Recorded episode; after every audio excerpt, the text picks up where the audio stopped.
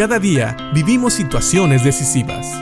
La Biblia nos da seguridad, nos anima y nos instruye. Impacto Diario con el doctor Julio Varela. Hay personas que con toda honestidad piensan que todos somos hijos de Dios, es decir, que todos estamos en paz con Dios y que Dios no nos rechaza a ninguno de nosotros, a pesar de nuestra situación delante de Él. Y de hecho, ha habido personas que me han dicho, yo sinceramente pienso que Dios al final nos va a recibir a todos en la gloria. Pero sabes, no importa qué tan sinceramente tú pienses que Dios tiene que hacer o que va a hacer algo, lo que importa es lo que la Biblia nos dice. Y la Biblia sí establece una diferencia en la comunión que Dios tiene con aquellos que le buscan y con aquellos que no le buscan, aquellos que hacen las cosas malas delante de sus ojos. Fíjate bien lo que nos dice Proverbios 15 en el versículo 29. Leyendo de la nueva traducción viviente, dice, El Señor está lejos de los perversos, pero oye las oraciones de los justos.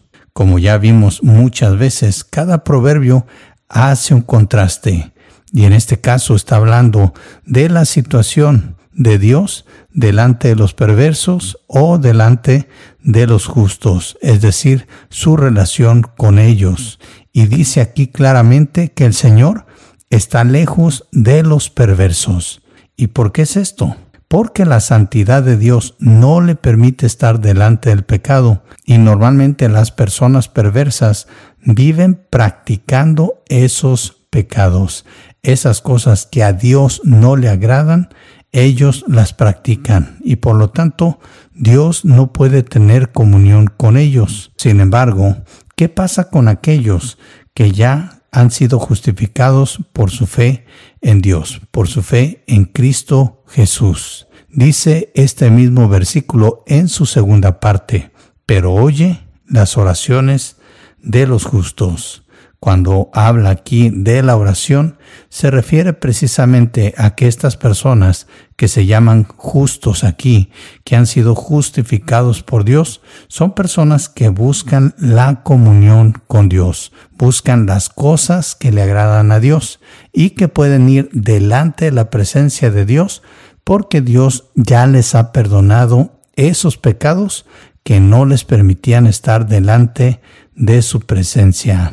Recuerda que en el libro de Romanos, Pablo dice que porque todos pecamos, todos estamos destituidos fuera de la presencia de Dios. Esto lo encontramos en Romanos capítulo 3, versículo 23. Así que lo que hace la diferencia es el pecado. Si una persona practica el pecado, no puede estar en comunión con Dios y lo más seguro es que ni siquiera se preocupa de esa comunión con Dios. Es una persona que practica la perversidad, que practica el pecado y por eso no puede tener comunión con Dios.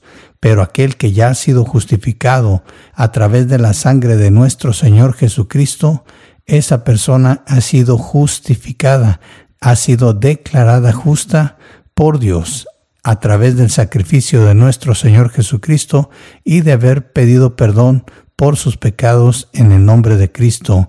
Es una persona justa, una persona que puede acercarse a Dios porque el pecado ya no lo aparta de Dios y de esa manera puede tener comunión. Y además, día tras día, busca la comunión con Dios a través de la oración. Así que aquí lo tienes. Aunque tú pienses con todo tu corazón que todos somos hijos de Dios, la Biblia nos dice que no es cierto, porque no todos tenemos la comunión con Dios. Hay personas que prefieren practicar y vivir en el pecado que acercarse a Dios. Esas personas han rechazado a Dios, han rechazado a Cristo, han rechazado el sacrificio que Él hizo en la cruz por ellos. Y como dice la palabra de Dios en el Evangelio de Juan, hablando de Jesús, que a lo suyo vino y los suyos no le recibieron, mas a todos los que le recibieron, a los que creen en su nombre, les dio potestad de ser hechos hijos de Dios. Esto viene en el Evangelio de Juan en el capítulo 1, versículos 11 y 12. Así que pensemos en esto y ya no declaremos algo que no es verdad. Si tú has decidido aceptar a Cristo como Señor y Salvador, le has pedido perdón por tus pecados, eres hijo de Dios y puedes tener comunión con Dios. Pero si no lo has hecho, entonces no tienes la comunión que te permite acercarte a Dios y por lo tanto tampoco eres un hijo de Dios. Pero puedes serlo hoy si aceptas a Cristo como Señor y Salvador y le pides perdón por tus pecados. Piensa en esto y si ya has aceptado a Cristo como Señor y Salvador, dale gracias a Dios por la comunión que puedes tener con Él. Que Dios te bendiga.